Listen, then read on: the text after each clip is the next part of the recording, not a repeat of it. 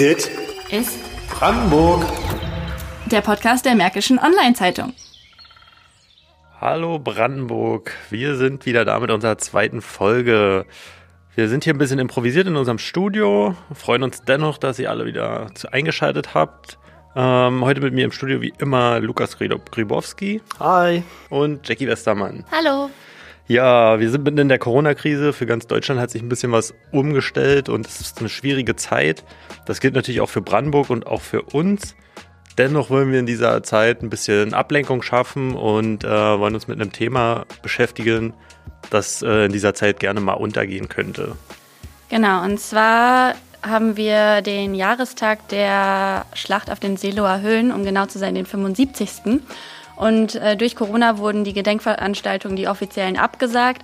Aber wir dachten, wir widmen uns trotzdem dem Thema und beschäftigen uns in der Folge heute ein bisschen damit und lernen was darüber, was da eigentlich genau passiert ist vor 75 Jahren. Habt ihr denn, bevor wir uns mit, dieser, mit diesem Thema beschäftigt haben, schon mal von der Schlacht auf den Seeloer Höhen gehört? Luki, sag mal. Also ich hatte Leistungskurs Geschichte im Abitur, ist auch noch gar nicht so lange her. Darum nochmal Grüße ans Paulus-Pretorius-Gymnasium in Bernau. Ähm, aber ich habe davon noch nie was gehört.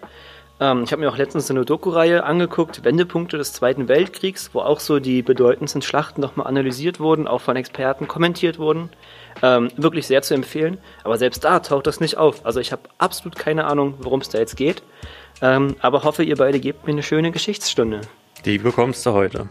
Genau, also ich bin natürlich als äh, Bundeswehrkind mit Militärgeschichte aufgewachsen und habe deswegen schon mal was von Selo gehört und bin auch immer auf meinen Zugfahrten nach Bad Freienwalde an der an Selo vorbeigekommen und da stand auch immer das Schild, äh, wo es zur Gedenkstätte geht und hatte dann das große Glück, dass ich im Rahmen dieser Folge ähm, auch mal dahin fahren konnte, aber dazu später mehr.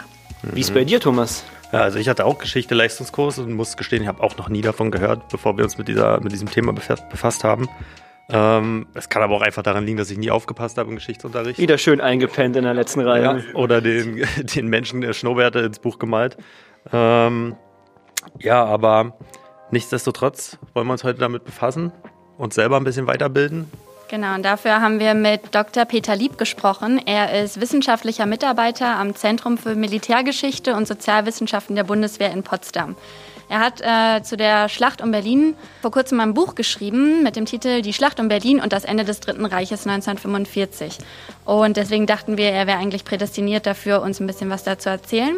Aber bevor wir da reinhören, was er uns zur Schlacht zu sagen hat, erzählen wir euch ein bisschen was, wie es eigentlich vor Ort aussieht. Es ist ruhig in Selo. Die Sonne scheint, eine kühle Brise weht.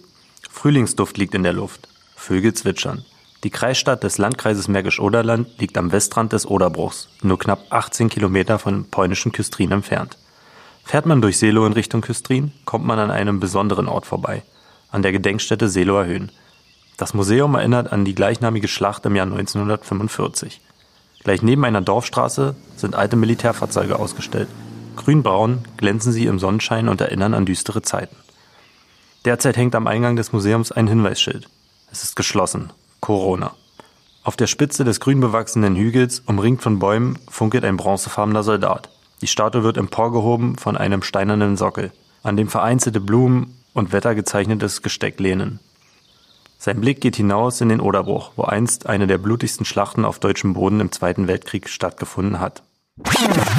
Ja, soweit erstmal dazu. Ähm, doch warum ist die Schlacht, die nun 75 Jahre zurückliegt, so eine bedeutende? Ähm, um das zu ergründen, haben wir, wie Jackie erwähnt hat, uns mal mit Dr. Lieb unterhalten. Und auch da wollen wir mal reinhören, was der uns so erzählt hat. Seeloer Höhen als eine der bedeutendsten des Zweiten Weltkrieges gilt. Erstens, sie ist, sie bildet den Auftakt zum Abschluss des Krieges. Also sie ist die, der Ausgangspunkt für die Schlacht um Berlin, was das eh gleichbedeutend ist mit dem Ende des Dritten Reiches und mit dem äh, Untergang des Dritten Reiches und mit dem Tod und Selbstmord Hitlers. Und zweitens ist auch die Schlacht an den Seeloer Höhen. Es kommen in, auf so engen Raum wie noch nie im Zweiten Weltkrieg so viele Soldaten Einsatz, so viel Material und auch so viele Verluste in kürzester Zeit auf so engen Raum. Und die Schlacht an den Seeloer Höhen ist damit auch die blutigste Schlacht, die jemals auf äh, deutschem Boden fochten wurde. Mhm. Dann würden wir gleich weitermachen mit der Frage, was äh, Zeitzeugen, die vor Ort dabei waren, denn zu der Schlacht berichten. Gibt es da Auffälligkeiten, Besonderheiten?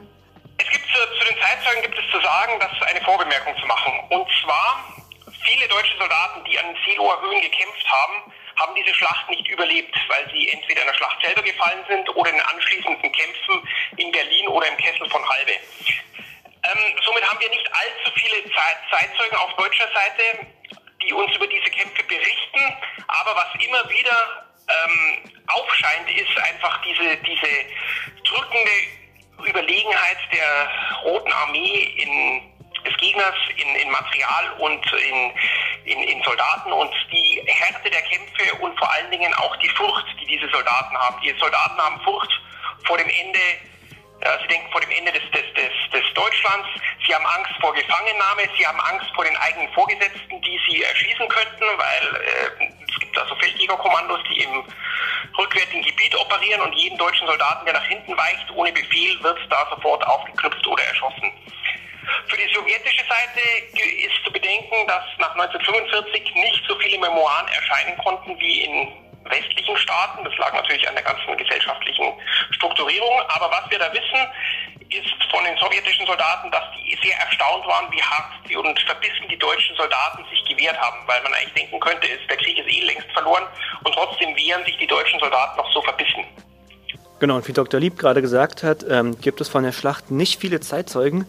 Aber unser Kollege Dietrich Schröder konnte sich mit dem heute 94-jährigen Hans-Wilhelm Blume aus Peitz mal unterhalten. Der war zwar schon am 20. Februar 1945 als damals 19-jähriger frisch ausgebildeter Unteroffizier an die Ostfront bei Selo gekommen und wurde sieben Tage später, also am 27. Februar, schon von sowjetischen Aufklärungssoldaten in Kriegsgefangenschaft genommen. Aber hören wir mal kurz rein, wie er seine Erlebnisse an der Front schildert. Wie sie eingeschossen haben, dann ging das paar Mal, wurde geschossen, dann war wieder Pause, war Ruhe. Und bei der Ruhe war Stille. Und in der Stille höre ich oben die Lerchen zwitschern, die in Oderhängen drin sind. Und da dachte ich mir, unten bringen sich die Menschen um und die Vögel, die trillern oben ihr Liebeslied. Nicht? Ja, als 19-Jähriger einfach mal direkt an die Front zu kommen und dann auch noch ähm, als Unteroffizier, also auch ältere Leute zu kommandieren. Hättest du dir das irgendwie vorstellen können, Thomas? Ja, warst du in dem Alter schon so eine Respektsperson? Nee, auf keinen Fall. Also ich hätte mir im wahrsten Sinne des Wortes in die Hose gemacht, wahrscheinlich in Embryonalstellung auf dem Boden gelegen. Ähm, das ist wirklich unvorstellbar und ich habe auch ehrlich gesagt gar keine Lust, das irgendwann mal erleben zu müssen. Ja, ich glaube auch. Also das ist einfach eine komplett unvorstellbare Zeit und ich glaube, alle, die schon mal mit Zeitzeugen sich selber irgendwie persönlich unterhalten haben, wissen das auch, dass teilweise Sachen, die die erzählen, das kann man sich gar nicht vorstellen und wie Thomas gerade gesagt hat, das möchte man sich auch gar nicht vorstellen. Wenn man bedenkt, was wir mit 18 gemacht haben, also wir haben das Leben genossen, ähm, sind feiern gegangen, haben natürlich auch fleißig gelernt. Klar, immer jeden Abend, jeden Sonntag noch ein Buch gelesen und dann aber nicht auf andere Menschen geschossen. Ja. Und wir, da Thomas gerade schon das Lernen angesprochen hat, vielleicht lernt ihr ja heute noch ein bisschen mehr. Deswegen fangen wir nochmal an, gehen zurück nach Selo, wie es dort in den vier Tagen aussah.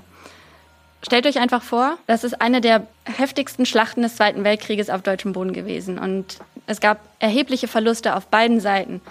Genaue Zahlen sind eigentlich unbekannt. Auf deutscher Seite gab es wahrscheinlich bis zu 20.000 Gefallene und auf Seiten der Roten Armee wird es vermutet so zwischen 50 und 70.000. Ich meine, das sind Zahlen, das kann man sich eigentlich nicht vorstellen. Und ähm, zu, der, zu dem Zeitpunkt, als die Schlacht stattgefunden hat, war der Wettkampf zwischen der Sowjetunion und den USA ja auch schon im vollen Gange. Wer kann zuerst Berlin erreichen? Wer ist der heimliche Sieger, wenn man so möchte, des Krieges?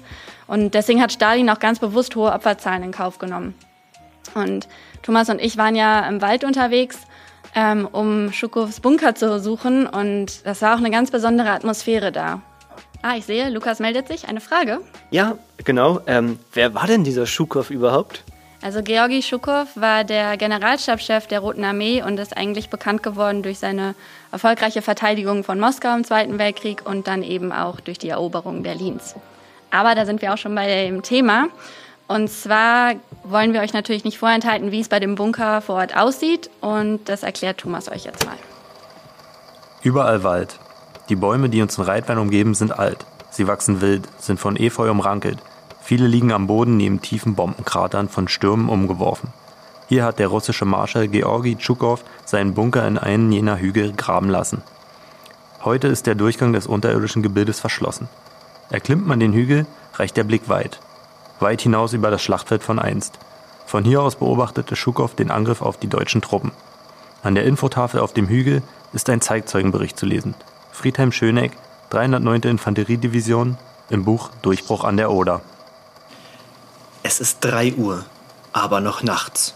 Die Dunkelheit ist aus allen Fugen geraten. Ein ohrenbetäubender Lärm erfüllt die Luft.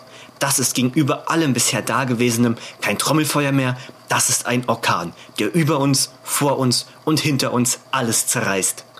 Der Himmel ist glutrot, als wolle er jeden Augenblick zerspringen. Der Boden wankt, bebt und schaukelt wie ein Schiff bei Windstärke 10. Wir hocken in unseren Stellungen. Die Hände umkrampfen in Todesangst die Gewehre und die Körper schrumpfen zu menschlichen hockenden Häufchen auf der Grabessohle zusammen. Zum Maulwurf möchte man werden, sich blitzschnell eingraben in die Tiefe der schützenden Erde, möchte sich selbst auflösen in nichts. Doch wir liegen nackt wie Regenwürmer auf einer glatten Fläche, einem unbarmherzigen Zertreten preisgegeben, schutzlos und ohne Hoffnung. Wir zittern und beben. Die Perlen des Rosenkranzes gleiten durch dreckige Lanzerhände. Alle Scham ist von uns gefallen. Herr Gott, erhöre uns, die wir aus der Hölle zu dir schreien.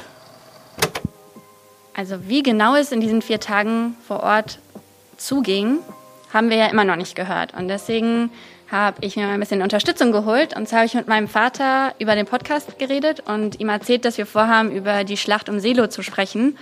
Und da hat er sich nicht lumpen lassen und hat es uns ein bisschen erzählt. Und zwar ist er ja seit über 40 Jahren Soldat der Bundeswehr und hat schon vor vielen Jahren die Schlacht um die Seelauer Höhen aus militärisch-taktisch-operativer Sicht im Rahmen seiner Ausbildung analysiert. Schönes Wort. Ja. Wunderbar. Wie oft hast du ne? das Sprechen geübt? Das, das liegt mir im Blut, das muss ich nicht üben. ähm, und ich habe ihm auch gebeten, weil er selber natürlich stundenlang darüber berichten kann, ähm, das möglichst kurz und knapp zu machen und auch so, dass es jemand versteht, der eben nicht als Bundeswehrkind aufgewachsen ist oder im, im militärischen äh, Bereichen arbeitet. Also ich leite mal so ein bisschen dazu ein, damit ihr euch das so ein bisschen szenisch vorstellen könnt. Also wir wissen, dass Schukow auf dem Weg nach Berlin war. Die Seeler Höhlen lagen dazwischen und es war ihm gelungen, dass die Rote Armee einen sogenannten Brückenkopf am Westufer der Oder gebildet hatte. Und von dort wurde auch der Angriff erwartet. Und als kleine Hintergrundinfo noch, die Rote Armee war sowohl personell als auch material überlegen, vor allem im Bereich der Artillerie und Munition. Wie aus Aufzeichnungen hervorgeht, wussten beide Seiten relativ genau voneinander, wer bzw. welche Einheit oder welcher Verband wo eingesetzt war.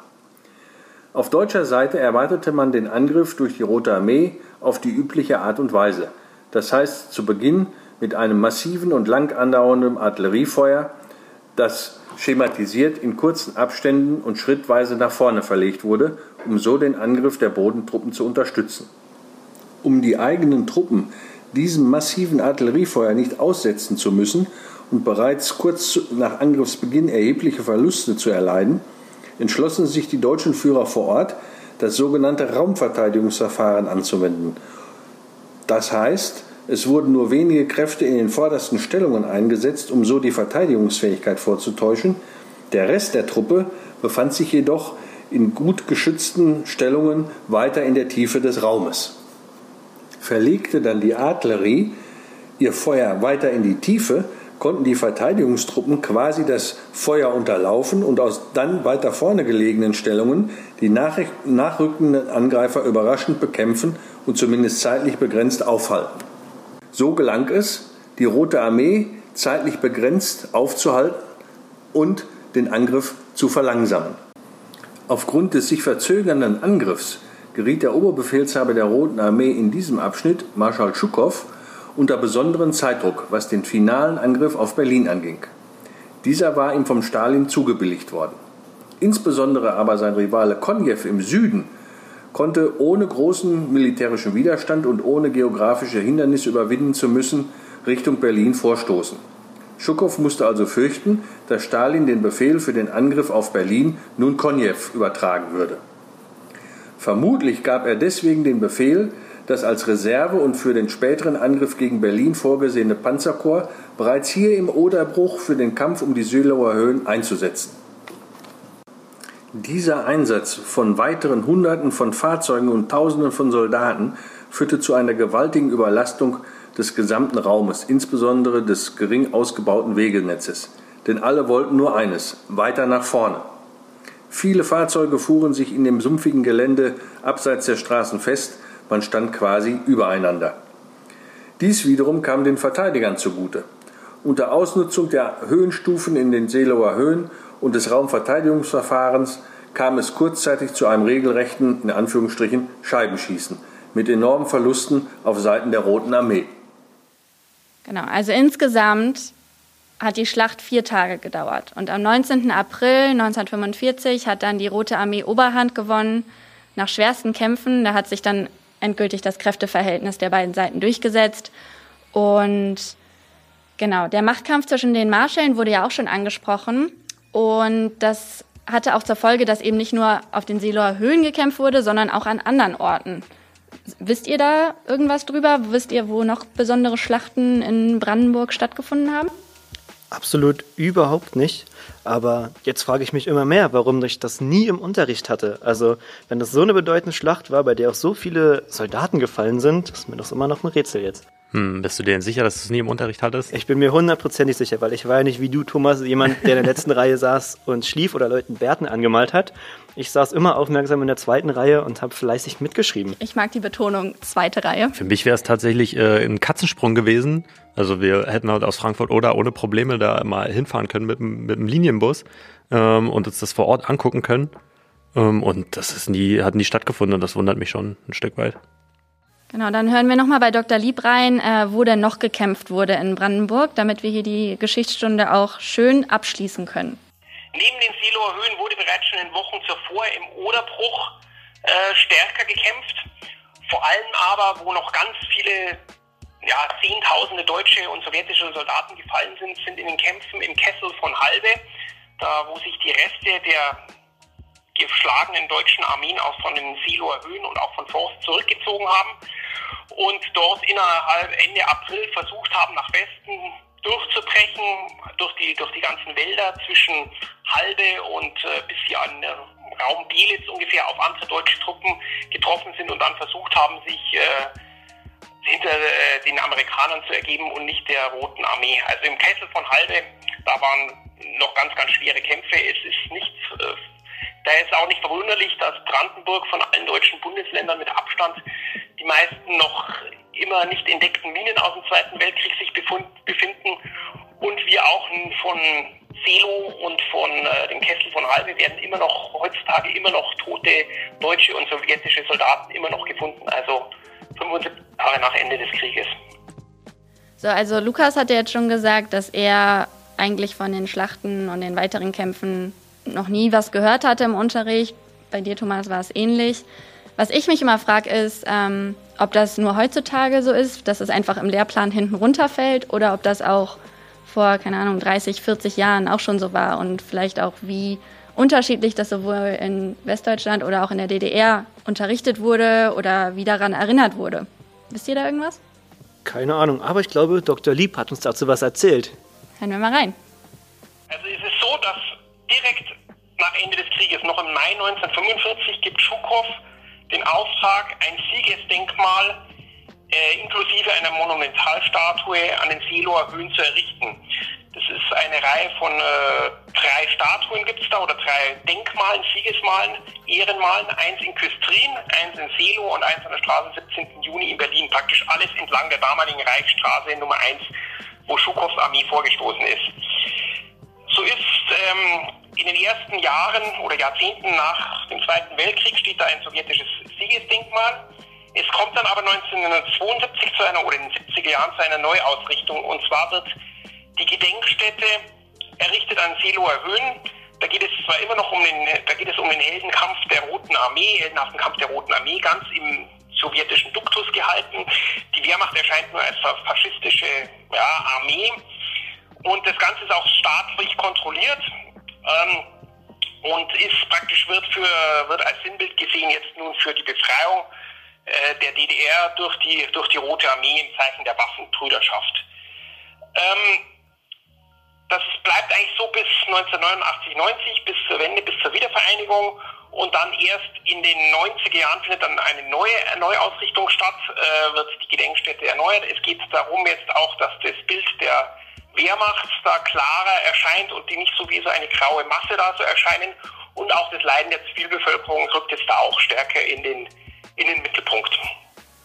Genau, also Dr. Lieb hat uns ja gerade schon erzählt, äh, wie die Gedenkstätte zustande gekommen ist. Und ich denke, wir haben alle heute relativ viel gelernt und auch gemerkt, dass Gedenkstätten wichtig sind, eben nicht nur für Forscher, sondern auch für die Öffentlichkeit, dass äh, die dieses Museum besuchen können und ähm, so verstehen können, wer eigentlich welches Leid ertragen hat. Also nicht nur, was Soldaten durchgemacht haben, sondern auch, was die Zivilbevölkerung erleben musste in solchen Zeiten. Ja, und vor allem finde ich, dass es sehr wichtig ist, ähm, mit Hilfe so, von so einem Denkmal ähm, an eben diesen Krieg zu erinnern oder an diese furchtbaren Zeiten, dass man das heutzutage nicht vergisst. Ähm, Zumal das ist ja auch erst 75 Jahre her, also ja eigentlich gar nicht so lange oder so weit weg. Ja, genau. Und äh, wenn man bedenkt, dass da eigentlich zwei Wahnsinnige gegen sich gegenüberstanden und äh, Menschen gegeneinander verheizt haben, ähm, ja, also es ist nur wichtig daran zu erinnern und das nicht zu vergessen, denke ja, ich. Das stimmt. Ja, ich frage mich auch, ob das dieses äh, Streben nach Macht und dafür alles zu machen, ohne über die Konsequenzen nachzudenken. Ich glaube auch gar nicht, dass das heute in heutigen Kriegen so viel anders ist. Also ich könnte mir vorstellen, dass weiterhin kriegstreibende Menschen wie damals Hitler und Stalin auch weiterhin Menschen in den sicheren Tod schicken werden, einfach nur um ihre Ziele zu erreichen. Ja, ich glaube, das wird sich auch in keinem Krieg jemals ändern, solange es Kriege gibt. Düstere Vorstellung, oder? Ja, leicht. Also halten wir fest, Krieg ist einfach Mist. Kann man so unterschreiben. Das stimmt. Ja, dann Thomas, Jackie, ich bedanke mich bei euch für diese wunderschöne Geschichtsstunde, auch wenn sie keine 45 Minuten ging. Finde ich an sich ein bisschen schwach von euch. Ich hätte mir da echt noch ein bisschen mehr erwartet. Ja, wir haben hier ja auch ein bisschen Rücksicht auf unsere Zuhörerinnen und Zuhörer genommen. Ne? Also Nächstes Mal kriegst du eine Doppelstunde. Okay, darauf freue ich mich jetzt schon. Ich werde auch mich noch mal ein bisschen belesen, damit ich euch auch noch mehr und äh, intensivere Fragen stellen kann. Ja, wenn euch die Folge gefallen hat, dann schreibt uns doch einfach mal eine Mail an podcast.mods.de oder wenn uns auch Lehrer zuhören, vielleicht können die uns ja mal erklären, warum die Seelohrhöhen im Unterricht einfach keine Rolle spielen. Gut, dann verabschieden wir uns für heute und freuen uns auf den nächsten Freitag bei Folge Nummer 3. Bis dann. Bis dann. Ciao. Ciao. Dit ist Brandenburg. Der Podcast der Märkischen Online-Zeitung.